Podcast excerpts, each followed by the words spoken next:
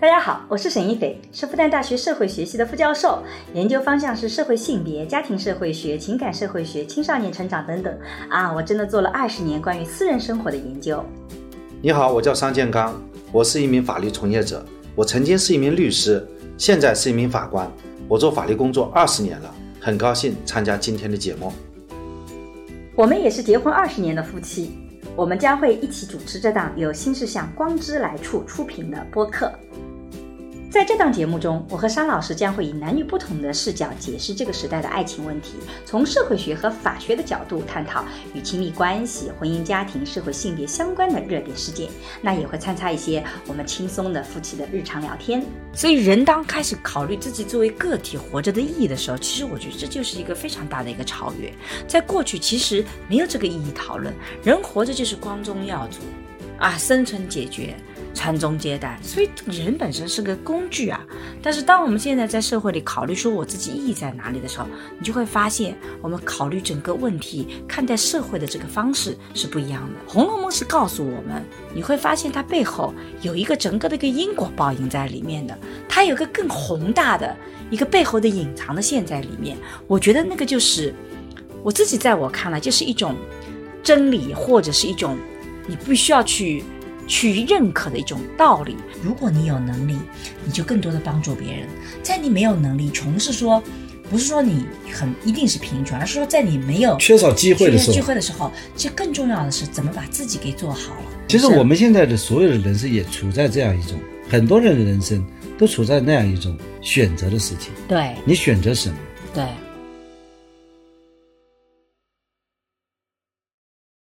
大家好，我是沈一斐。大家好，我叫桑建刚，很高兴参加今天的节目。桑老师今天可不是参加节目，今天是主讲嘉宾。我们每次都主讲嘛。最近这两次都是你的很感兴趣的话题，别忽悠我了。我是这个捧哏的，你是逗哏的人，对吧？虽然我们讲的有的时候不那么好玩，但是这个角色还是要明确的。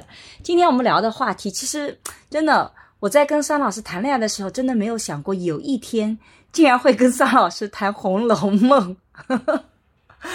我在跟商老师谈恋爱的时候，我是个很典型的文艺女青年。我大概在初中的时候就已经把《红楼梦》看完了，然后看了琼瑶，看了金庸，然后还看这种“千江有水千江月”啊这种特别文艺的作品。我不知道有没有人看过类似这样的作品。所以我觉得，好像言情也好，这种名著也好，都是我看的。然后我那时候跟桑老师谈恋爱的时候，没有办法谈这些话题，因为桑老师没有看过《红楼梦》。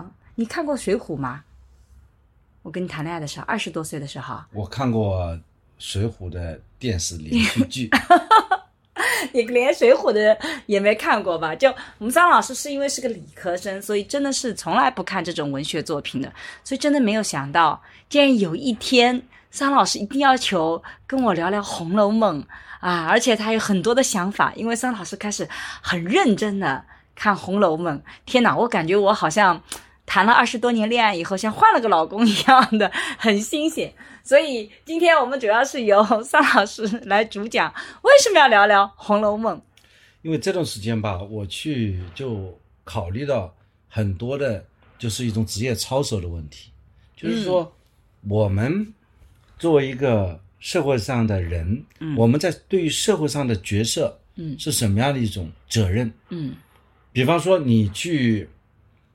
呃，比方说你去做做做一个角色，这个角色赋予了你这个一个岗位职责，嗯，那么你可以在这个角色里面，你会拿着你的一份工资、一份薪水，啊，对吧？当然了，你违反了这个法律的职责，你会承担相应的法律责任，对。但是除此以外，有没有其他的责任？换句话说，你是不是说拿了那份工资，不做违法的事儿，不做？触犯社会底线的事情，你就可以了？还是说这里面会有一个职业的操守、职业的伦理问题？就是这段时间，你比方说，等等等等，可是考虑这个问题跟《红楼梦》有什么关系？因为在我印象中，我看《红楼梦》的时候，那就是一个贾宝玉、林黛玉、宝钗的三角恋故事啊，跟这个职业操守有啥关系啊？为什么你跟我聊的像聊两个世界的话题一样的？的确，我当我在思考这个问题的时候，我就很想我们的古人他是怎么做的？古代的那些专业人士是怎么做的。所以呢，我想《红楼梦》它就是一个宝藏。在《红楼梦》，每个人看《红楼梦》都会有他自己的看法。你很可能只关心这个林黛玉、贾宝玉，关心他们的爱情，但是我可能关心这《红楼梦》里面的一些专业人士的专业操守问题。我们有的时候可能受电视剧的影响，主要是聚焦在了这些年轻的男孩女孩的故事里面，因为实际上它里面的人都很年轻啊、贾宝玉当时应该十几岁，黛玉应该是十二十三岁，宝钗稍微大一点，是三十四十五岁，都是这样的一个年龄段。所以，但如果你真的再去看成年以后再去看《红楼梦》，发现其实里面的人物是特别特别多的，开张出里来面有两三百个人，对，而且开篇聊的就不是所谓的这些小情小爱，开篇就是一个贾雨村的出场，开篇就是一个比较宏大的一个社会型的叙事，所以也是发现其实不同的年龄看《红楼梦》真的是很不一样，关注点也很不一样。这就是为什么我会在最后的时候愿意和商老师聊这样一个话题。我觉得可能在《红楼梦》里跟我们想象中。的《红楼梦》可能有不一样，但它的的确确这也是《红楼梦》非常非常重要的一个部分，可是被我们所忽略掉了。所以桑老师从他的职业角度发展，觉得是想要聊聊作为一个法律人，作为一个工作很多年的人，对社会有一些感受的人，想聊聊这方面的话题。没错，今天的话题呢，肯定不是聊这个男欢女爱的，哎是聊《红楼梦》当中的司法。你看，无论是八七年的《红楼梦》的电视剧，对，还是蒋勋老师讲这个细说《红楼梦》，嗯，但是他都没有从一个司法的角度来谈《红楼梦》的问题。对啊，可是所以我呢就很想从司法的角度来聊一聊《红楼梦》。好，我想讲三个人物，嗯或者说讲三件事儿。嗯一个是贾雨村，嗯一个是贾政，嗯还有一个是王熙凤。啊。我想谈这三个人。我我来先谈贾雨村，就是贾雨村就是那个把林黛玉送到这个贾府的那个人，对他是林黛玉的老师，对，但是除此之外，我对贾雨村就印象就不是很深了，只记得有个叫什么葫芦岛啊，葫芦葫芦庙，葫芦庙的事情，对不啊，我？给你介绍一下贾雨好村这个人啊。嗯贾雨村呢，应该说他的出身嗯，是，就是说他家里有读书的基因。他出生叫湖州人，然后为什么叫湖州人呢？就是湖州的这个地方是他是我们那个湖州地方，就是这个浙江湖州的地方。没有，不是浙江湖州，说是这个湖州就是谐音湖州，就随便给他啊，湖州这个地方、红楼梦》里面是会有很多梗，不同的解释。比方说嗯，他的本名叫贾话，对，他说的都是假话。话啊。就是这个我们不去聊他啊，我就想聊这些八卦。嗯这这些都是八卦。就是说，贾雨村这个人呢，嗯。他的祖宗的根基呢就没有，但是他祖上是的确是读书人家，啊，所以呢，他应该说还是就说读书读的比较好的，嗯。就是他们家就是说遗传的基因还不错了，对就是他书香门第，书香门第。但是呢，他是他的祖上都已经败落了，没落的都已经败落了哎、就是这么一个家里，嗯。一个，所以呢，他读书读得不错，嗯，他首先要考取功名嘛，嗯，但是他连考功名的这个盘缠都没有，嗯。所以呢，他就寄生在这个葫芦庙里面，嗯。干什么呢？呃卖字为生，嗯。那就干这个事情，嗯。是这么一个人。但是他这个人呢，除了书读得好以外，还长得特别帅。嗯。从什么证据来证明啊？嗯。说甄士隐的丫鬟嗯，看见了，用她的眼光去描述了这个男的长的样子。啊。因为在古代，一个女的盯着一个男的看，才把他看得真真切切，知道吗？啊。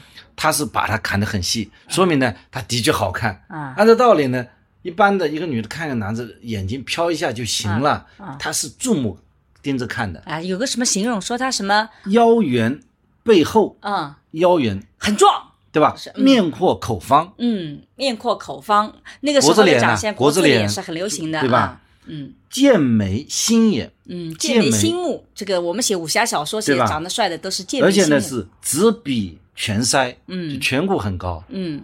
所以他是相貌魁伟啊，嗯。言谈不俗，嗯。所以呢，他是长得又有才又有貌。哎，我这里要插个八卦，我觉得其实那个小丫鬟很有意思的。这个小丫鬟回头看了他一眼，他叫侥幸嘛，侥幸，但她其实走了一下，又回头看了一眼，因为在以前女性其实不太会去关注别的男性，这不礼貌的，但她又。回头看了一眼，所以贾雨村就发现说他对我有意思啊！我这么穷困潦倒的时候，竟然有个女的对我很有意思，所以他后来真的是做官了以后，是重新把这个丫鬟找出来，重新去娶了她。一开始是妾，后来这个正妻死了以后，这个丫鬟还真的变成了正妻。哎，有这么回事儿的。有这么回事侥幸是，所以她的名字也叫侥幸嘛，就是对侥幸说他从一个丫鬟成为一个高大官的正房夫人，对这的确是她就人群中多看了他一眼。但我啊想讲的是，其实跟我们讲爱情的时候特别有意思，就是一个女性其实要，如果你要进到爱情关系，你首先要向他人散发说我是有这个。意思的，我是愿意去进到这个爱情关系里的，我对你是有好感的。我觉得侥幸姑娘就给我们展示了在古代怎么向男性表达我的好感。以前就是，其实李清照里也有的这个这个叫一门绣青梅回头望这种场景啊，这个其实都是古代的女性通过这种眼光去告诉男性说我对你是有兴趣的。眉目传情。对，所以我就觉得特别有意思。曹雪芹他的眼光不错，啊你看那个啊，他看上这个人长得又很帅，对，又有才艺，嗯。按照道理，我们通常讲，这就是我们要讲现在的人设，嗯。就说一个人又有才又有貌的人，嗯。怎么样在这社会上立足，对。以及怎么样保留初心啊，嗯，不忘初心，不忘初心啊，嗯。这就是我今天要聊的这个主题啊。所以我是不是又岔开去了？首先我们要聊他的刚开始啊，嗯。刚开始呢，因为他有才有貌，所以呢，他就要展示他的才能，去吸引一笔风险投资啊，要让人家去投资他，可以有钱去进京赶考，好吧，你这个你用的语言好现代哦，是不是？嗯，是那是。当然了，他怎么去吸引这个甄士隐的呢？嗯。甄士隐就很尊重他嘛，嗯所以呢，他就想办法呢，就是吸引这个甄士隐的。嗯我来描述一下他干了些什么事儿啊。嗯他首先呢，就是呃，就就作诗嘛。嗯他是甄士隐，这个他因为写对子，甄士隐比较欣赏他。嗯然后呢，在甄士隐面前请他喝酒，嗯啊，喝两杯就来一句诗，喝两杯来一句诗。甄士隐呢就觉得哎，就是甄士隐觉得你这个不是一般之人啊。嗯明年呢正好要黄是北京要京都要赶考了，嗯那么我呢正好呢将送你一点，就投资一把。嗯。啊，因为你不是常人，我投资你五十两银子，嗯。然后呢，他就拿着这个银子以后，嗯。他呢，这个心态特别好的，就拿了银子后，他没有去跪下来啊，很很感谢啊，他拿下来继续喝酒，嗯。就这个人说明他是，比方我虽然没什么资本，嗯。但是呢，你给我一笔天使投资，嗯，对不对？对，但是我拿了就拿了，嗯。为什么？我将来要飞黄腾达的，所以我在气势上还是要压倒你真实性的，嗯，你有这种感觉吧？没有，不好意思，这这个里面就这就有这种心态吗？他这个心态是很清楚，他虽然很穷，嗯。但是呢，他气宇昂扬，嗯。对吧？我拿了一笔这个五十两银子，嗯，他就他仍然在继续喝酒，对，对吧？嗯。他没有说就停下来说该接下来谢谢，人家给了他五十两银子，他往旁边一摆继续喝，就当是什么事都没发生一样。啊嗯嗯。然后呢，早上他有钱了，有钱以后立即呢，就是要去赶考去了，嗯，非常速度快，注意时间管理的。嗯嗯。然后呢，他人家那个小沙弥就问他，他说你早上要不要跟曾仕隐先生辞个行啊？对，哎呀，他说读书人不在黄道黑道啊，以事理为要啊，不要面子了。嗯，也就是说，我们俩什么关系啊？这些虚的把虚头巴脑的事情不要搞了，搞了，嗯，我们就直接去干了，我就对吧？我们大家认个理呀、嗯。都这黄道黑黑白道啊，嗯，就是黄道白道啊，就是他说黄道黑道啊，嗯。就是不要去理这些了。对。所以这个时候的郑世隐，嗯。他是说我们之间就是说，就像我们嗯当时高高考一样，嗯分数决定天下嘛，嗯但不要搞那么多礼节的事情。嗯，我觉得这个贾雨村其实还是有良心的，因为他之后的确发达了以后是回过头来找甄士隐的。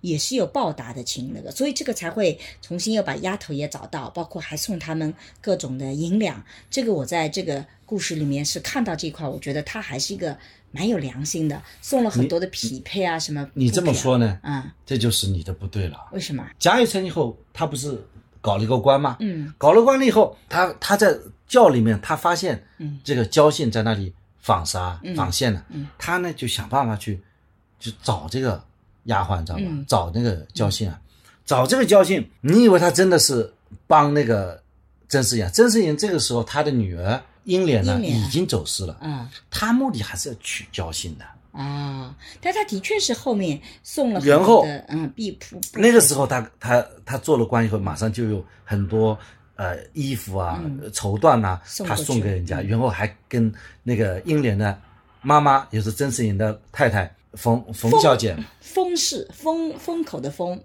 封肃的女儿嘛，嗯，封氏对吧？嗯。就是说跟他说，你呢安心的养，我呢负责呢把你女儿去找，找回来，嗯。哎、我可以去贴告示的，也是也就是说，因为他已经是类似于做官了，他这个县公安局长了，嗯。他至少有公安局长的权利了，嗯。嗯他可以发通缉令去找人的，嗯然后人家就马上就把教室把他这个教信给他抬过来了，嗯嗯，他说说而已，哎，对，后来好像说是找到英莲，但是没有真正那个，嗯。对的，嗯。所以这个时候，这个时候他感觉很好，他人生碰到的第一次挫折，嗯。第一次挫折就是说他很快官就丢了，嗯，他没两下，他把交信取到以后，他马上官就丢了。因为他有点这个恃才傲物，就脾对气不是他叫特别好，恃才会上，嗯。恃才会上就是说他对领导呢不拍马屁的，嗯。他不是刚才讲的白道黑道，嗯。那这违理就行了。对，所以呢，不上一年呢，嗯。就是就被参掉了，被被关被撸掉了，嗯你知道吧？这个时候，他人生的挫折就碰到了。啊。这个时候，他该如何发展？所以我觉得他那里面虽然只有一笔啊，就这么带过了，但实际上我觉得这个就很像刚刚在发展的时候，他其实也是有理想的，也是想要为理为大的，就是以理为大的，但实际上很快就被落掉了关，发现这一套其实行不通，对吧？他发现他行不通啊！他说：“你这个我们只叫什么黄道黑道，我们都不认了，我们只要认理就可以了，对，对吧？就是我们也不要打招呼，我们也不要搞这个关呃这个群众关系啊，嗯，是不是？这就是清朝当时的这个腐败社会在当时的整个的社会嗯环境，人在这种环境下，你恃才傲物，就是你你不不去处理好人际关系，你很可能就嗯就很可能就就没有没办法就开展工作局面了。嗯我再举个例子啊，嗯，我再举这个贾政的例子。嗯我在讲这个贾雨村成为成为一个不好的个这个官的时候，嗯先讲一个好官，嗯这就是贾政。嗯贾政他不是有一个机会到外地去做官吗？嗯到外地去做官，贾政呢，因为他这个官是皇帝封的，嗯因为他们家里就是跟皇帝关系好嘛，对所以封了一个外封的官。嗯封了官了以后，到到了那里去以后呢，贾政呢，他就对当地的那个一些一些不好的现象，他就立下止境。就当地就说，呃，这个官的粮食啊，就收收粮食，为农民收粮食，嗯。收收张家、收李家，那都是官员说了算的，嗯。对吧？这个称分量也是官员说了算的。所以呢，官员要去收回扣的。嗯，对的，你这个贾政呢，他不允许做这样的事情，嗯贾政不不可以去做。嗯这个时候，贾政就碰到困难了。嗯然后呢，你还知道贾政里面有一个叫李斯啊，就是他的一个奴才，嗯就跟他说，他说你到这里来，你没办法开展工作，嗯为什么呢？他做了官以后，他就就是严格遵遵守法律，嗯就不允许下属去敲诈勒索，嗯就拿那个拿这个老百姓的回扣。嗯结果呢，他下面的人都纷纷都走掉了，他的那些门客。嗯本来呢，就是说有机会跟着贾政一起去做官，去去给他出点子啊。嗯但是呢，贾政说没有油水可以拿，嗯那么这些人就纷纷走了。嗯有些走，最后轮到了什么时候？贾政想上朝的时候，嗯他都没有人帮他去抬轿子啊、敲锣啊，嗯，这些人都没有了。因为没有油水跟着你，对，他就没办法施展开。我们小不拉子这个好不容易搞找个官要捐，以前要捐官，清朝因为那个体系是特别的腐败的，就是官是要捐出来的。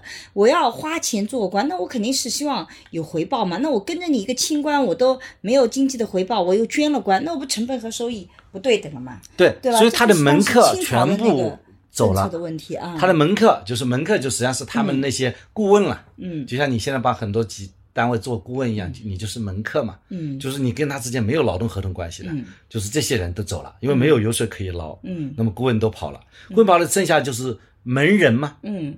就是那些下人嘛，下人就是跟他有劳动关系了，有雇佣关系的，嗯。长期雇佣的，嗯。下人也不干，不干以后他想起什么办法来？他就打人家了，嗯。他打这个这个人人都要打，嗯。你只能选择几个打一打。嗯。打完以后，大家都就问这个事情，现在这个活没办法干了。我原来做京官，在在在大的机构里做做还是挺轻嗯松的。现在我到了这个地方官，什么事情都要自己去料理，做老大了，反而呢，什么事情展不开局面。嗯。他就问这个什么原因了，嗯。所以这个李十二就告他，告诉他了，就是说你大家都跟着你，都都没有钱啊，嗯。所以呢大家都饿啊，嗯都饿成这样了，就没办法来当差了。嗯所以呢，这个事情怎么办？嗯，第二呢，这是一个现实的困难，嗯对下人来讲是现实困难。对，第二呢，就是说你现在你在这里的表现呢，主要是要通过那个节度使嗯要汇报给皇帝的。嗯现在节度使要过生日了，嗯你还不知道这件事情吗？哎，李治说，哎，我怎么会不知道这个事情呢？嗯。人家就说，人家就不告诉你的呀，因为你和同僚之间不来往的。嗯。现在节度使过生日，人家都是送什么成千上万的两的银子，嗯。你又没有银子送啊？嗯。贾政说，我我回家去拿。嗯。他到他们家有钱嘛，嗯。他家去拿，因为他的钱开销都用完了，因为他也比较清廉，下面人连厨房都问他要钱，对。连厨房厨房你我你我很清廉，你这个这个在我这里吃了多少顿饭，你要买单。一般的人是厨房是有办法自谋生路嘛，对，嗯。所以呢就不需要问贾政要钱，但是他的厨房要钱，所以他过来当差的那点钱啊嗯。都被他花掉还不够，嗯。所以呢，他要问家里去拿。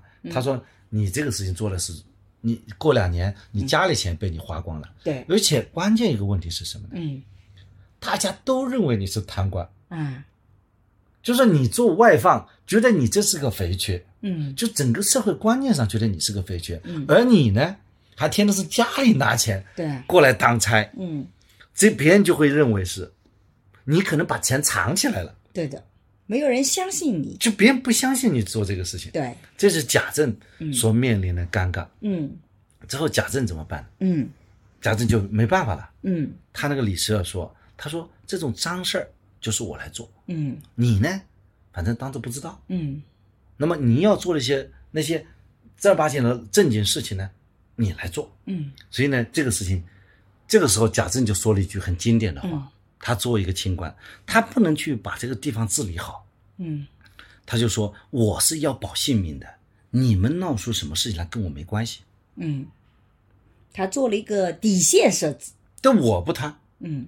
但是呢，没办法，那些秘书班子，嗯。就是你们去把这个事情搞定嘛。嗯。所以呢，他呢，其实呢，也就弄得蛮蛮尴尬的。结嗯果，结果他的秘书又假借他的名义啊，就这个李斯啊，就干了很多坏事儿，嗯。对吧？但是呢，因为他本人还是做的不错的，嗯。所以有些人呢去参他一本，他觉得，哎，你你下面的人没有管好，嗯。上面去查呢，觉得他这个人还挺老实的，所以也就、也就算了。嗯。但是也有一些同僚呢，嗯。就在传这些事情。嗯。总而言之，他也是没有办法去开展工作的。是的，其实清朝当时候整个的机制其实都出现在了一个溃败的一个状态里。最重要的就是这个里面的这个逻辑体系已经变成你如果不端，你是做不了事情的。这个在很多的这个文学作品里，其实都有当时对于清朝这块统治的一个这样的一个描述。我觉得这点还是挺清楚的。所以这个语境里面，你就会发现，像贾政这样子，即使他自己想要做好官的，其实也是很难的，因为他无法开展工作。你不是说只有你一个人那个想做好就行，你还得有一个整体的一个梯队，你有一个整体的团队一起来配合的。所以我觉得贾政的这个命运，在这个《红楼梦》里面，其实是决定了整个贾府的一个大的命运的。所以我觉得是挺有意思的。就说贾政这样一个人，嗯他第一他家里有钱，嗯第二他是皇亲国戚啊，对，元春在那个时候做女史官，然后做那个什么，好像电视剧里是把她做成了妃子了。做呃这个德妃啊，她是妃啊德妃她是就是宠妃啊，啊，对吧？就这个时候，她家里又有她本人又有靠嗯山，家里又有钱，她不可能嘛，来来继续去捞钱嘛。啊，他没有这个诉求。他。没这个诉求，没这个欲望，但是呢，他也做不成事。嗯。就是我们现在再回到讲这个贾雨村，嗯。贾雨村他是生活在这样一个社会环境当中、嗯。啊，就是那个万恶的旧社会。对啊，嗯。这在这样一个环境当中，嗯。他怎么样去苟且残生。所以呢，这个贾雨村呢，他他这个人是毕竟是很聪明的嘛，嗯。所以呢，他被削了官以后呢，嗯。他也不着急，嗯。他把那个家里都安顿好，然后自己呢开始干嘛去了？去游历了。啊，去去旅游去了，嗯他旅游了。就结交各种人士，看看有没有什么机会。嗯。旅游呢，他首先呢就想办法呢，就是搞到了这个林如海，就是林黛玉家的一个家教，嗯。他搞了这个一个家教。林如海对他来讲还是比较尊重的啦，嗯。比较尊重的。那么林如海就，呃，就说啊，他说我来帮你呢推荐一件事儿，嗯。我帮你推荐事儿。嗯。林那个这个贾雨村，他这个精明在哪里？他和叫冷子兴这个人啊，嗯任子兴他是个古董商人。嗯冷子知道吧？你就冷古董商人他知道，比方像现在的这个嗯大的拍卖行啊，是吧？对他知道哪家人家收古董，对哪家人家卖古董，收古董那一家有肯定钱有钱的，卖古董马上要败落了。败落了。嗯所以他跟他交朋友，所以任子兴呢告诉他，哎，那个那个那个林如海家嗯。是现在是蒸蒸日上的，嗯。所以他就想办法走关系呢，跑过去呢，嗯。做了这个林黛玉家教。啊。你看他进去就是是靠人搞进去的，但我我在看《红楼梦》时，我还真没有注意过这个问题，我就一直没有理解为什么这个冷子兴，因为他在里面有很多的出现，我一直不知道这种人物对于这个故事来讲到底有什么意义。哎，你这么一讲倒是很有意思，是这个逻辑吧的呢，对他会知道你的家庭背景。啊，对的，嗯那么他，你看林黛玉后来他们不是一块到了那个贾府嘛？嗯林黛玉后来到了贾府以后，跟贾雨村就没有任何见面了，嗯，他们俩之间没什么感情的，对。是吧？很有意思的就是他做了他老师，但是可是林黛玉在后来所有的话语体系里从来没有出现过贾雨村。对，所以他也不是真正去教林黛玉的，嗯因为林黛玉病殃殃的，三天打鱼两天晒网，嗯。就是他不需要给他老师说要考个功名啊，嗯就是能读书就读书，不读书也就算了，啊因为家里没有孩子，嗯。有个女儿，就让她读点书吧，嗯。是这种情况，所以他这个、他这个家教应该说按照道理是陪着玩儿的，哎，比较轻松的。呃，他比较轻松，他比较轻松，所以呢，他陪着林黛玉就去了贾府，嗯。他人家去偷做官的时候，他就问林玉海一句话，嗯。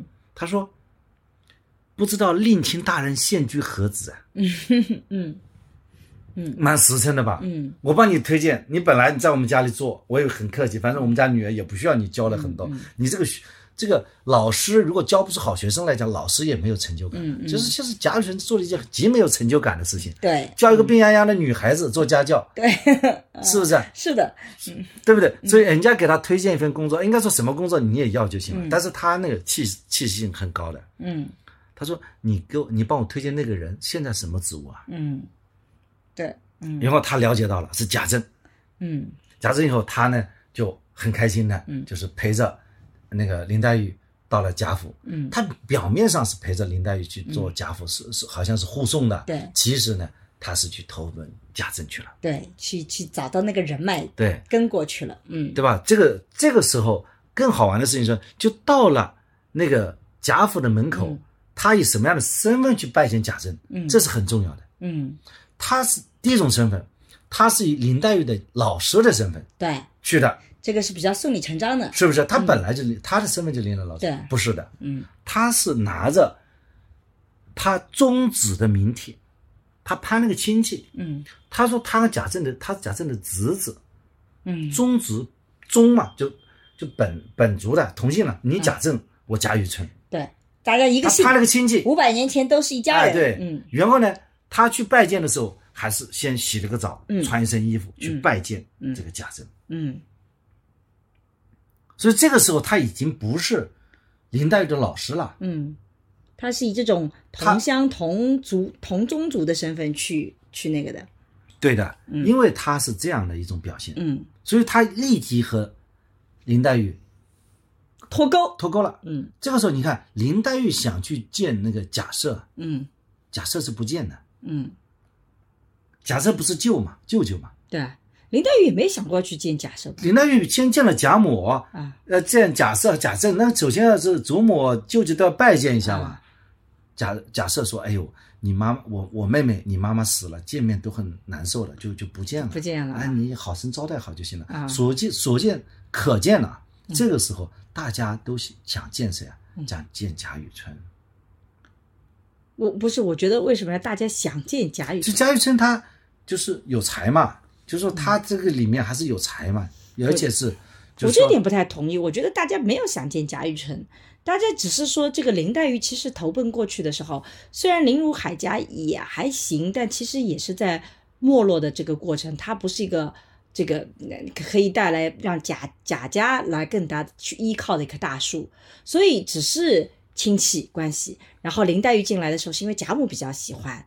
所以就是一个弱女子投奔，那对这些男性来讲，这种弱女子她没有地位。其实反过来，在我的眼里啊，就是像假设他不去见林黛玉，其实是说明这种亲情在这些男性世界里是非常寡淡的。啊，对，他我觉得这个是不重要是不是我就就是外甥女过来见舅舅，哎，没什么没没什么好见的，聊什么呢？也没什么感情，然后跟他的妹妹，所以非常的寡淡，对对吧？然后呢，其实这也是贾雨村聪明的地方，因为知道这种亲情的寡淡，所以我说，哎，我是林黛玉的这个老师，就不会有人特别在乎他，所以他就把这块东西索性就避开了，他以别的方式去接近，我觉得这是贾雨村的聪明的地方。对吧？他就说我是你宗侄啊，嗯对对啊，你这个是你的这个呃，我们俩本身我们俩之间有关系的，对，啊我这以男性的一个身份去见了，对吧？的，嗯，所以这个时候啊，像他这样的情况，又有林如海，嗯对吧？背书了一下，就背书，嗯。林如海也不是经常帮别人背书对的，对。对，对至少林如华推荐过来说这人人品我还是信得过的，跟我有点关系的，是吧？对吧？总归要见一面，嗯，就像我们桑老师经常见老先生一样。就拿推荐信就是，对他是拿对对对。推荐信来肯定是不一样的，对对对，嗯，对吧？所以呢，这个时候他去搞了一个应天府的缺出啊，嗯。是轻轻的搞了，嗯。轻轻谋了一个夫子后缺。嗯，这个话这个写的很好，就轻轻的搞了。什么叫轻轻的搞？偷偷的不张不声音，不是偷偷的，是不费吹灰之力搞了。嗯你想想看，那个时候的贾家是多么豪迈啊！对对对对，是不是？人家贾政他是那个那个工部的那个，就是就是怎么讲大官儿大官儿，他是 京官呢，金官儿对，给他搞一个这这个小小的官小小的这个金陵府五品官，嗯。随便弄的，嗯。就随便就弄了，所以他一下子就到了金陵做官，嗯嗯。所以他又搞回来了，嗯，对，是不是？他利用了他的这个，他和他首先呢想办法就跑到林如海家去，嗯。然后呢拿到林如海的介绍信呢，嗯。就找了贾政，对。找了贾政呢就把这个五品官员搞到手了。对，这个时候他人生开始又要进入新的一个阶段了，第二春了。嗯这个时候给他第一项挑战呢，嗯就是大家可能每个人都知道的，嗯叫葫芦生这个乱判葫芦案。你不要说每次你说每个人都知道，不好意思，我们虽然看过《红楼梦》，但是会忘记的。像我这种人，那么这个葫芦生情节我全部会忘掉他。这葫芦僧就是谁的？就以前他在葫芦庙的时候的对，那个，他的初心就是个葫芦僧呀。啊，他在葫芦庙里，他自己也是个葫芦僧，嗯，，对，所以他是葫芦僧。嗯，葫芦案就指的是这个英莲呢，对，英莲呢就是被拐卖了以后，嗯。被人家就是说养大了，嗯。养大以后再把它卖出去，卖给人家做妾嗯。这个事情，嗯。卖给谁呢？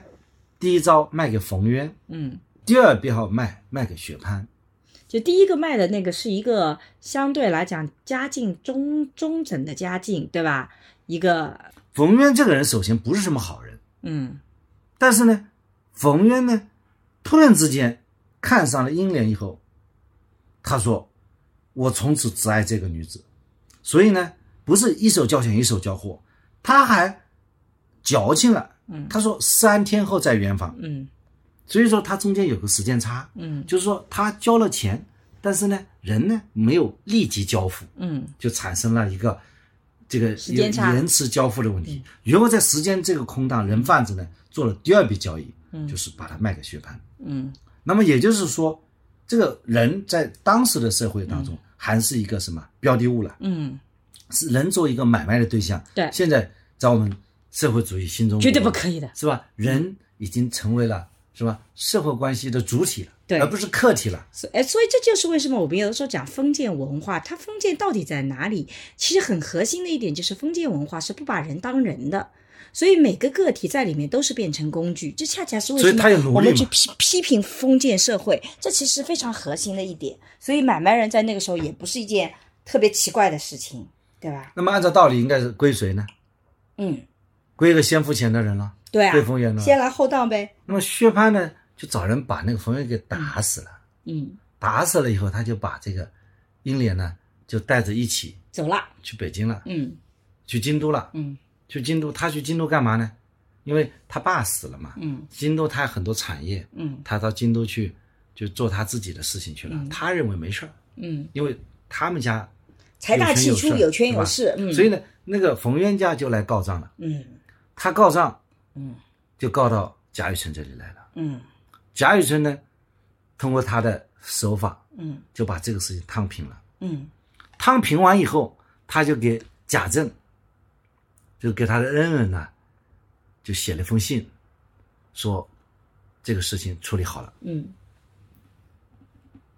就是这个头一个尾讲好了。那我们要讲的事情，他怎么把这个事情给处理好了？你肯定干有关系。嗯。他合法的把这个事处理好了，嗯。这个是看所有的这个在前的著作当中没有重点去讲，他是用什么样的方法把这个法律程序给走完了，走了还表面上还能结案。嗯，你想想看，他有几种方式，他可以不受理啊，对，他说你告状，告状我不受理啊，那个在古代不是像现在立案登记制啊，嗯，在古代他是可以受理，可以不受理啊，但古代是不是都一定必须受理？那不一定受理的，那可没有没办法受理啊，对吧？第二呢，他受理好了以后，他不处理也可以啊，他不给你拖啊，嗯对吧？一般这是有人在在在这个堂前申冤喊冤，就要敲鼓嘛。敲鼓他要升堂，升堂以后他要接你这个案子，嗯是你这个案子要递得进去。在古代，这个很很难难的，这个立案难是自古以来的问题，好，对吧？嗯问题是他受理了，嗯。这个时候他还刚到金陵府，他肯定想去做点事儿吧。嗯这个时候他是不知道这个案子的凶手是薛蟠的喜欢受理的，嗯，是承认吧？对，一开始。后来呢，他的这个门子，嗯。就是他下面的那个，就是就帮他升堂嗯。打鼓的那个人嘛，就小沙弥呢，就是原来是葫芦庙的那个小沙弥啊，嗯。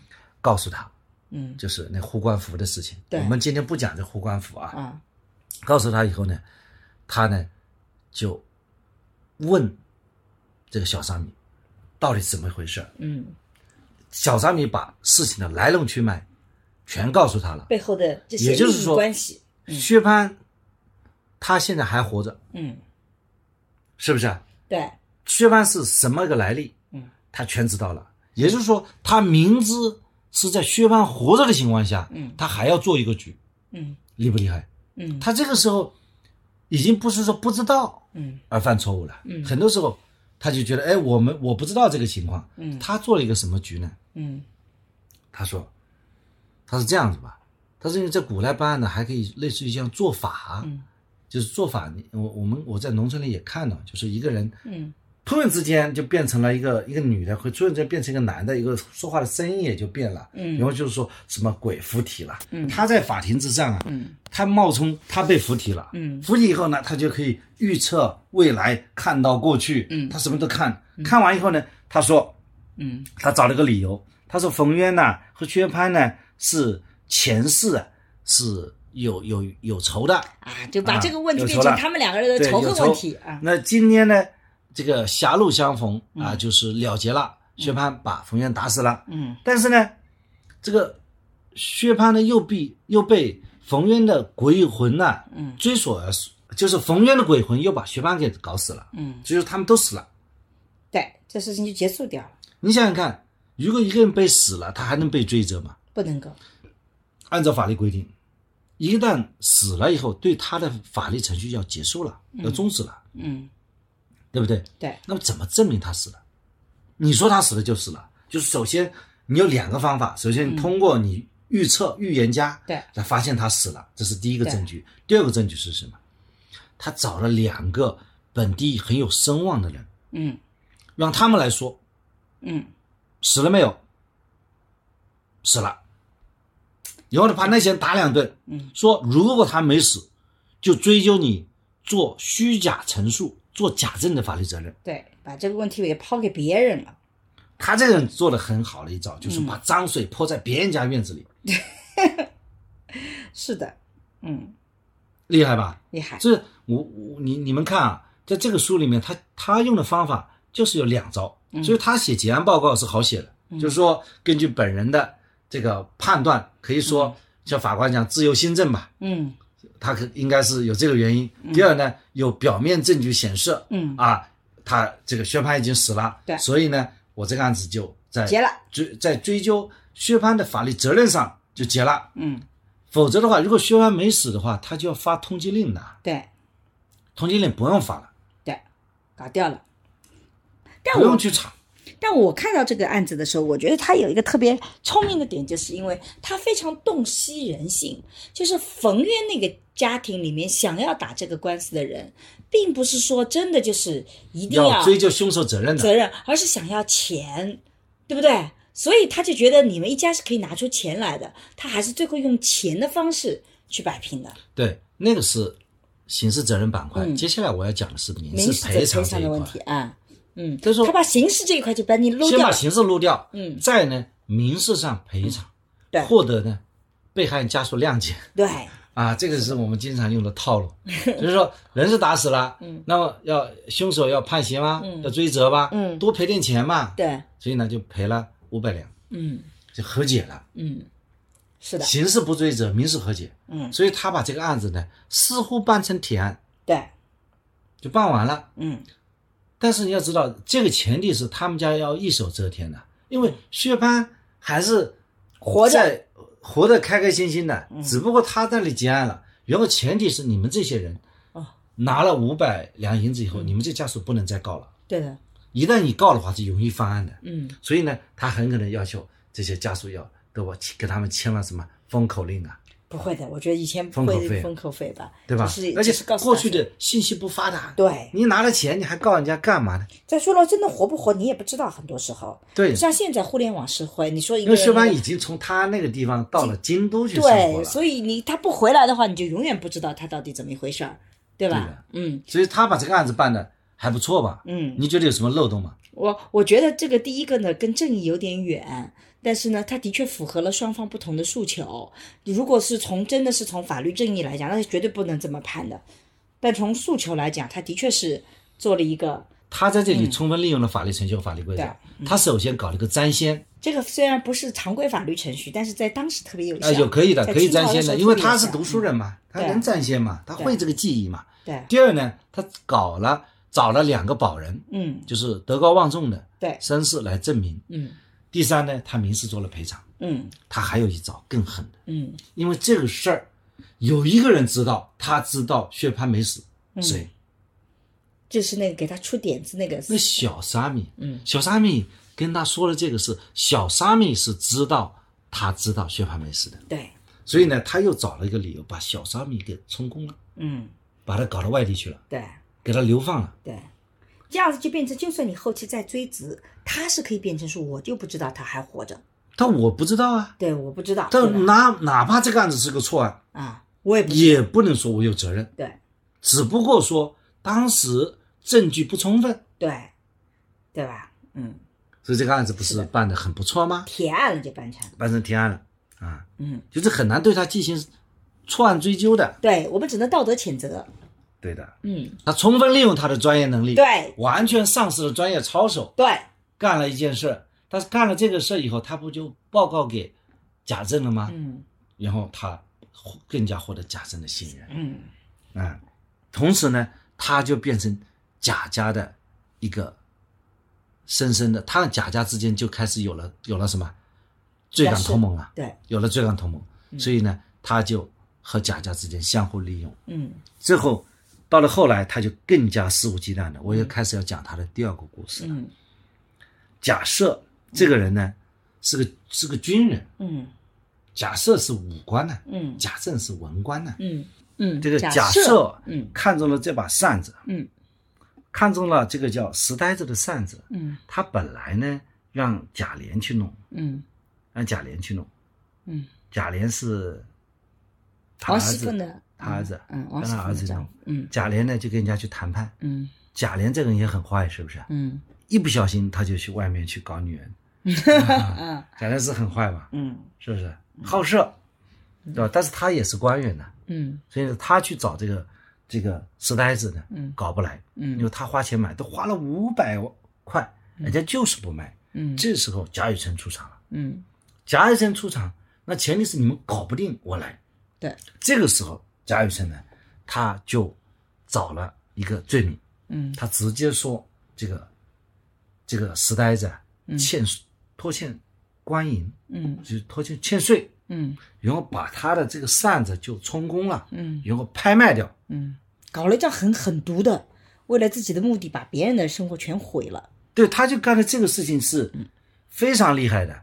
这个时候，贾赦就倒过来又骂贾琏，嗯他说：“你看，人家为什么贾雨村搞得来呢？嗯，就是人家也就是我我的一个朋友吧，贾雨门村说，嗯对吧？他就可以帮我搞得来。你是我儿子，你还搞不来，说明你这个没本事吗？嗯，这个贾琏就说，为了这点小事弄了人家这个坑家败业，也不算什么能为啊。嗯所以说贾雨村他做的这个事啊，嗯，连这么坏的贾琏都看不过去了。但我觉得这个贾琏这个观点啊，我是很同意的。就是我自己觉得人生里会有很多人损人利己，我觉得为了自己的利益，有的时候损害他人，那个有的时候也是不得已为之的。就我也能理解，但是为了自己很小的利益，损伤别人很大的利益，我觉得那个不对等，就让我觉得这个人是个坏人。比如说，我想从你这里挣一百块钱，对不对？我损伤你一百块钱，你一百块钱给了我，而变成我的，我觉得这个我还能理解。虽然我不是很赞赏这种行为，但我还能理解。但是你为了得到我一百块钱，我把你搞得倾家荡产，让你付出这个上万的这个代价，我就觉得那种人就是坏人。所以贾琏讲的这句话其实很有道理，就是那个贾雨村在这个角度上，他就已经是个坏人了。贾雨村从最早的嗯对吧？说什么啊、黄道黑黑道啊，只要认个理就行了。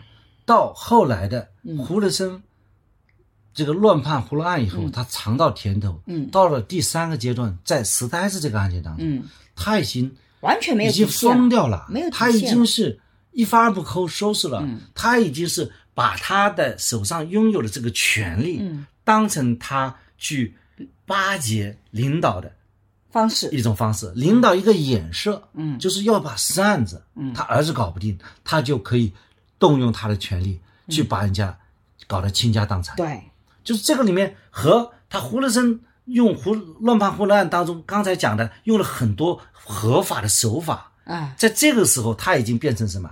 他只有权利了，，对。已经丧失了他完全不考虑法律人的操守了了，。他已经不是靠法律去办事了，他已经靠权力去办事了。嗯你想想看，嗯，这就是我要去思考的问题，就是贾雨村，这为什么变坏那么快啊？嗯，你还有贾雨村的第四个阶段吗？贾雨村还有第四个阶段，因为在后面贾府抄抄的时候，贾雨村也是很狠的。对吧？这个呢不是曹雪芹说的，我不愿意讲这一段，嗯这是八十回以后的事儿。嗯就是说这个事你就想象了，我觉得讲到第三段，嗯，你就能够想象第四段他坏到什么程度。嗯他有一天会反噬的，对的。他会对贾家会反噬的。因为对他来讲，他并没有说真正心里内心要坚持说，我跟你关系好，我是真的喜欢你，他我真的会忠诚你我他不会去忠诚贾家他不会忠诚家，他只是为了获得自己的利益，所有人都变成他的工具。所以有一天，如果我对你不好，变成对我有利的，那我就直接就我拿你下手了。这个就是为什么坏人坏人可怕之处，或这种人没有操守的人可怕之处。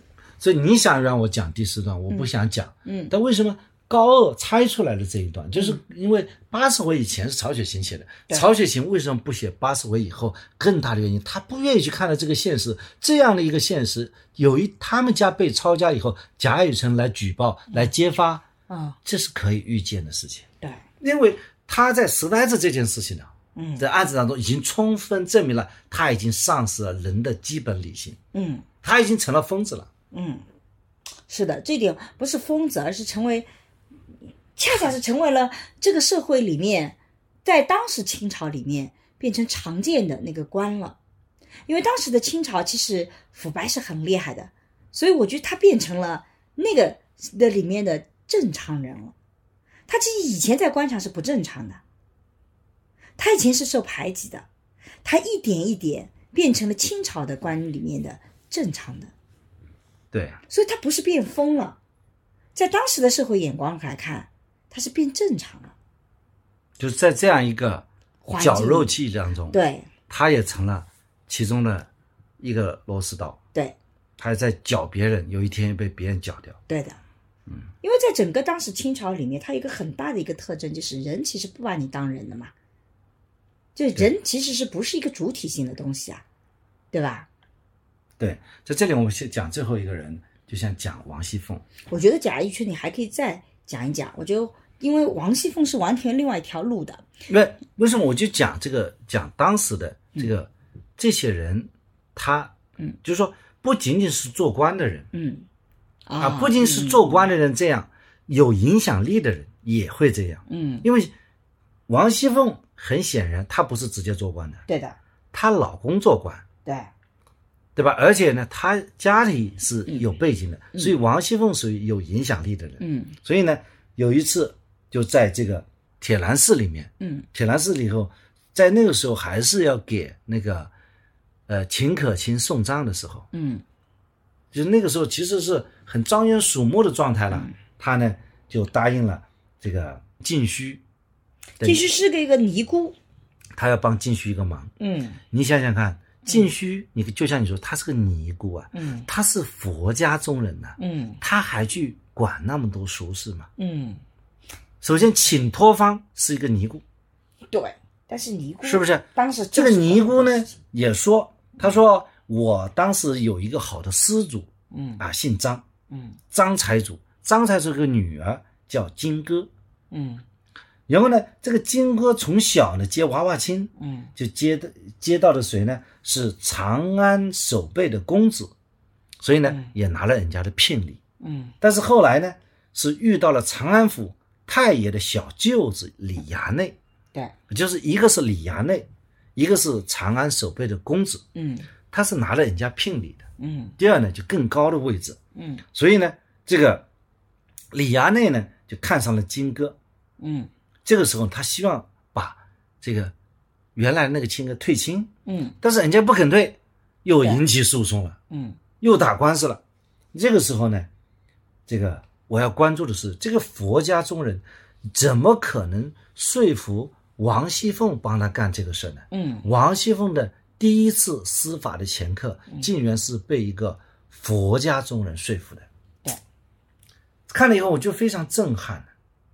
佛家中人按照道理你不应该管这个俗事，对，而且呢，你还去叫王熙凤帮你干这样的事。嗯对王熙凤是被刺激了。你要知道，王熙凤这个人争强好胜嘛。对，王熙凤说：“我也不缺这个钱，但我肯定不帮你管这个事儿。”嗯然后他就说了：“他说，哎，我已经告诉他们了，这个是来找你的。嗯如果说你不帮这个忙的话，嗯，那么万一传出去，大家会说你们家搞不定，对，他用了这一招来对吧？激将法，对不对？嗯这王熙凤说，还有我们搞不定的事情啊，嗯是不是？王熙凤说这个事情，这个我一定要管了，对吧？然后王一峰就开条件了，他说三千两银子，嗯。三千两银子啊。嗯。然后王一峰要解释了，这个三千两银子不是我要拿，嗯。就是我呢，因为你要这个事儿是要要跑跑路跑腿的人呐、跑腿的嗯。让那些跑腿的人呢，让下面的人赚点钱，嗯。对吧？然后呢，果然呢，过了不久就把这个事给办好了，嗯。把它办好了。所以呢，他其实收了人家三千两银子，嗯。他是造成了一个那么严重的后果。当然，这个后果人家会自杀，嗯，这不是他所预见的了。但是他呢，后来呢，因为他家里也缺钱嘛，他经常去干这样的事情。嗯就是王熙凤利用他的影响力，也做了很多嗯，这个影响司法的事情。对。其实整个这个社会里面，包括尼姑，虽然我们会觉得为什么尼姑会干涉这样的事情，这个就让我想起，其实因为其实在，在很多的这种尼姑庵里面，这些司族本身都是有实力的，所以尼姑其实跟这些有钱的施主是在一起的，他会形成一个圈子。所以黄熙凤其实是像尼姑，这些都是司法系统的外围，这些人其实是在影响司法系统的。没有这些人去影响的话，你做官就很简单嘛。就是因为有这些外围，所以贾雨村、贾政他才在做判断的时候没有办法按照他们自己的想法来。但是如果这么做了，这个制度就说明清朝当时为什么说它腐败，就是因为有这个问题。如果他们能够守住，就真正这里面出现的张力，就是贾政、这个贾雨村他们如何能够去抵抗像尼姑、像王熙凤、像这个其他的这些外面这些人，这才是他们对他们真正的考验。他好像在这个这里面写了很多种人物，嗯比方说贾政想做一个好官，对但是也没有做成好官，对对吧？下下面的人不拥护他，整个社会呢不相信他。对，贾雨村他是这个在自己这个迷失的道路上是走的，呃又快又狠，嗯对吧？这个王熙凤利用自己的影响力去搞钱，对吧？搞得也很熟练。有了第一次以后，他就发现这个还是生财之道。嗯好，我们那些门客嗯啊，他就就是扒在一个大树上，嗯对吧？他在这个知道贾政要去做官之前呢，把嗯自己的当铺都呃呃东西都当了，嗯，当了以后就准备去搞钱，对搞不到钱呢就做鸟兽散。对，呃，下面呢，打长工的人你不不让我搞点油水呢，嗯我出工不出力，给你代工，对对吧？嗯，那么尼姑她都要参与这种世俗的不公正。嗯。那你觉得在这样的一种环境当中，你怎么能够独善其身呢？这个其实就是很难呐、但是如果真正要做到你不忘初心，那就是包青天呐、为什么古代包青天很稀缺？其实我们在当今啊，这个现代社会的好处就是，绝大部分时候其法治法治还是公平的，就绝大部分的人其实是有这个职业操守的。当时为什么包青天这么稀缺？就是因为包青天才是另类，所以其实的确，贾雨村他很难独善其身，嗯我们反而去去欣赏那些坚持己见的人。嗯历史上有一个坚持己见的人，嗯。就是苏东坡。哦，苏东坡对苏东坡这个人是非常有意思的，他就是吃，他是个吃货，对他是个吃货，他关键是什么？他在贬到哪里的路上，嗯他都都非常注意民生问题，然后他就把自己生活搞得挺有乐趣的。他当地修渠啊、嗯办学校啊啊，他他都去解决民生问题，嗯是吧？做了很多好事。嗯所以说，但是他最大的特点，他就是坚持自己的观点，嗯他他一直被贬，嗯，对吧？对。所以说他不，所以说在我们的古代，也不见得人人都像贾雨村这样。为什么《红楼梦》这么多年长盛不衰？名著的意义在于哪里？包括我们有的时候为什么会去鼓励孩子看名著，而不是去看言情小说？就是为什么？就是因为你会发现，我在不同的年龄，你看名著都可以看到不同的东西。像《红楼梦》，它其实是给你造了一个社会给你看，它把当时清朝的这种腐败无能里面的这种各种的问题给你造出来看，它同时也造了一些很美好的东西啊，两小无猜的感情，这个诗词文赋的这种比较高的文化素养，它把这个世界是可以很形象的给你造出来的，所以里面的人物每一个配角，他都是有自己的人生脉络线的。每一个配角都是有他自己比较完整的人设的。当我们在年轻的时候只看到《红楼梦》里情情爱爱的时候，等到我们中年的时候再看，我们其实看到了在这里面的各种各个人的这种问题，也包括他的这个转变，也包括他的屈服，也包括他的一些坚持。我觉得恰恰就是在这个意义上，名著之所以成为名著，就是因为它在这个社会层面的这个建构里面的意义，跟一般的这种所谓的言情小说是很不一样的。它有那个大局观，每一个人物的线拉出来都是很有价值的。我在读这《红楼梦》还是很多启发的。你想想看，《红楼梦》描述了一个多么有这么这么一个富丽堂皇的家族，最后走向败落。当对我们当下，我们要知道什么东西是我们需要去坚守的，嗯。对。对吧？我们应该不要成为贾雨村这样的人，嗯。因为贾雨村他的背景，在这个《红楼梦》的第五回也说了，嗯。他是阴险沙帽小，自是锁家扛。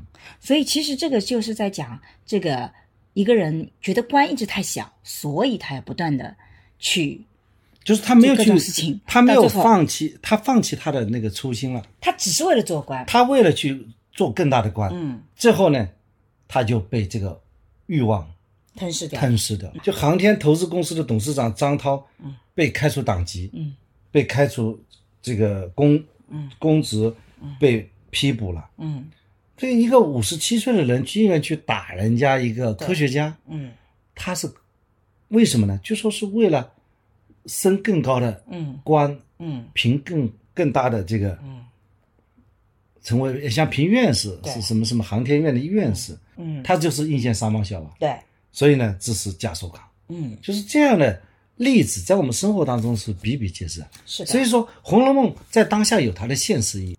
我觉得这个很有意思，因为重新在中年的时候读《红楼梦》，其实感觉跟年轻时候很不一样。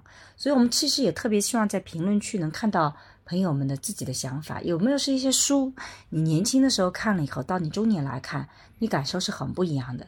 有没有人像桑老师一样，从来不看这种文艺作品，突然有一天花时间好好看文艺作品，在里面看到了另外一个很丰富的人生？其实我们现在的所有的人生也处在这样一种，很多人的人生都处在那样一种选择的事情。对你选择什么？对，所以你其实还得要回到自己的人生目标。如果你只是为了外部的很多的这种所谓的纱帽也好，所谓的经济力也好，一旦失去本心的话，你一旦走的道路有问题，这个反噬的力量总是或多或少在某一刻会出现的。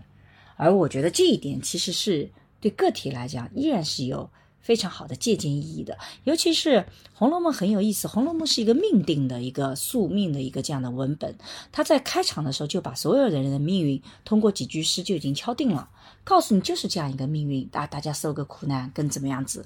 但是实际上这个背后的一个逻辑轨迹却是有很清楚的，比如说王熙凤为什么会是这样子的啊？这个原因是什么？她最后的命啊，她在活的时候就非常的把一切都掌控在自己手里，但是等到贾家啪啦嚓一下落，他可能死的时候只有一张草席裹一裹，所以他其实是把人生的这种既是无常但背后又有规律的东西，非常好的给你去呈现出来了。绎出来了。演绎出来了。所以有的时候名著的价值可能是并不在于说这里的情情爱爱，有的时候我们只看电视剧了解这里贾宝玉和林黛玉，恰恰相反，可能在整个的《红楼梦》里。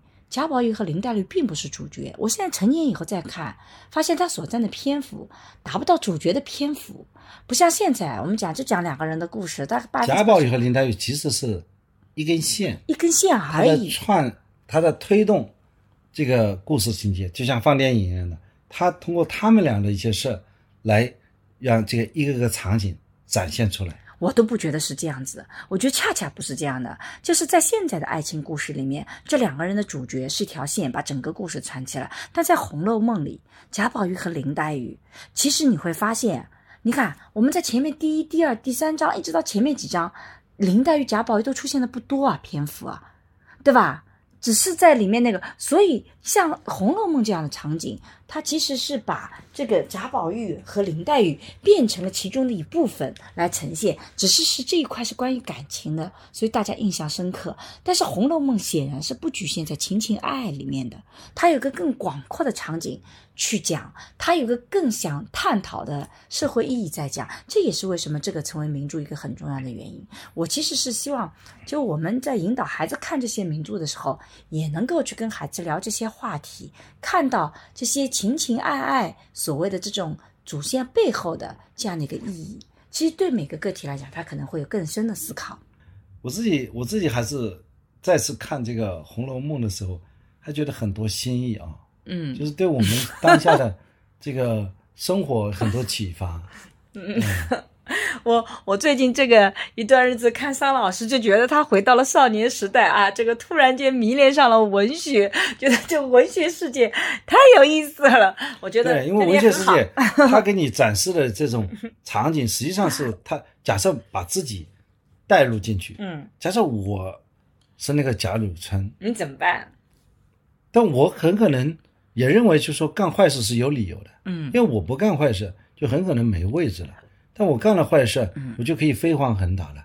但这个里面讲了，抓一生最后疯狂到为了取悦他的那个主子嗯啊，他的靠山，嗯，他就可以置老百姓的利益不顾，疯狂到这这个程度。对，而且高鹗就预见到，嗯啊，包括曹雪芹，他也提前给他的这样一句诗，嗯就是预测了他的一些结果。对，他最终这一辈子，贾雨村这一辈子，你觉得有意义吗？嗯，所以它没有什么意思。所以人当开始考虑自己作为个体活着的意义的时候，其实我觉得这就是一个非常大的一个超越。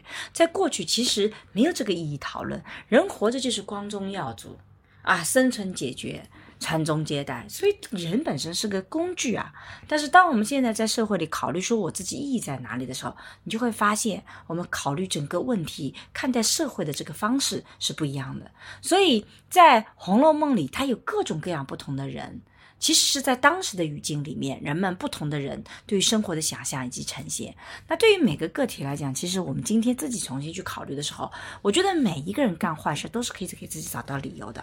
对，对吧？而这个理由其实是在你的逻辑体系，它很可能完全不是真理。《红楼梦》是告诉我们，你会发现它背后有一个整个的一个因果报应在里面的，它有个更宏大的一个背后的隐藏的线在里面。我觉得那个就是我自己在我看来就是一种真理，或者是一种你必须要去去认可的一种道理，就是我觉得是要对有敬畏之心的。所以人。无知无畏，其实有的时候是挺可怕的。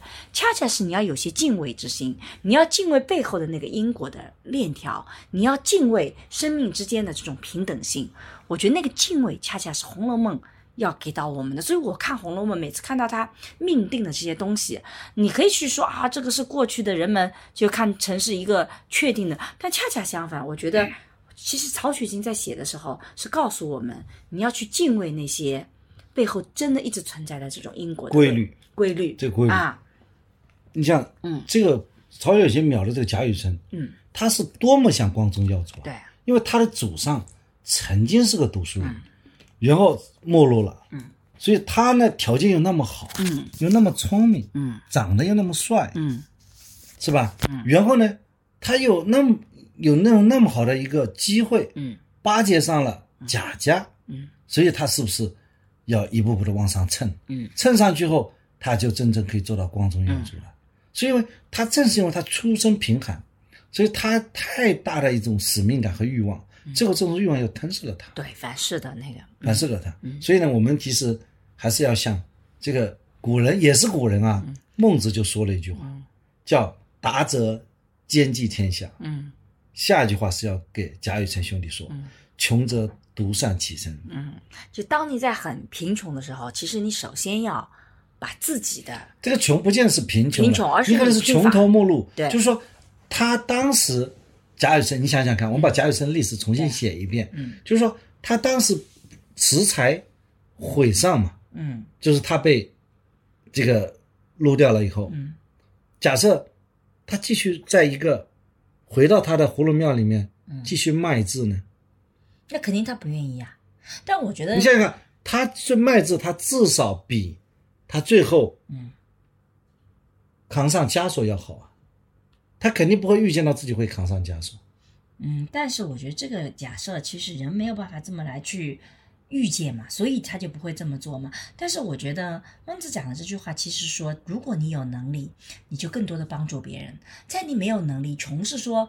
不是说你很一定是贫穷，而是说在你没有缺少机会的时候，聚会的时候，其实更重要的是怎么把自己给做好了，怎么完善自己，怎么完善自己，而不是被你身边那些所谓恶的力量去跟他们去同流合污了，叫独善其身嘛。因为你没有那么大的一个支持体系，没有那么多的。给你能够发挥的空间，你独善其身，怎么去不要跟他们同流合污？我就觉得变得是特别特别重要的。当然，我们有的时候也有朋友会经常说我们比较理想化，我自己是觉得，嗯，当然有理想化的这一面，但我一直觉得存有这种敬畏之心，其实对自己的人生来讲还是比较好的一种策略吧，或者是一种理念的坚持吧。那我们今天就聊到这里，也非常欢迎你在评论里分享你的感受。下次讲什么我们还没想好，等我们想好了再说。好的话题，嗯，欢迎推荐沈老师感兴趣的话题。今天呢，的确有点勉为其难，那沈老师呢就陪我去听我呃唠叨，就我所理解的 《红楼梦》《红楼梦》，因为当中的司法现象以及所引发出来的。嗯。这个专业人士的坚守的问题。对，而我看《红楼梦》看的全是情情爱爱，为什么 家宝一个林黛玉哎是这种关系？为什么薛宝钗是怎么怎么样？哎呀，真是好像跟桑老师比较，这个还是有些层次上的差异啊。我也努力向桑老师学习跟进。嗯，好，谢谢表，今天的节目就聊到这里。好，大家再见，拜拜。最近我和孟尝合作了一档付费播客，在二零二一聊性别。希望能帮助你打开对性别的想象力，做更自由的人。如果你感兴趣，可以在我的播客主页或者搜索公众号“光之来处”加入学习。我和新世相也合作了一门社会学爱情思维课，希望能帮你提供对爱情的结构性观察。如果你想要更系统的去看待亲密关系，也可以在公众号“光之来处”加入学习。如果你需要咨询跟亲密关系相关的问题，可以在公众号回复“知识星球”或者咨询，我会来回答你的困惑。好啦，今天的播客就到这里，谢谢你的收听，我们下期再见。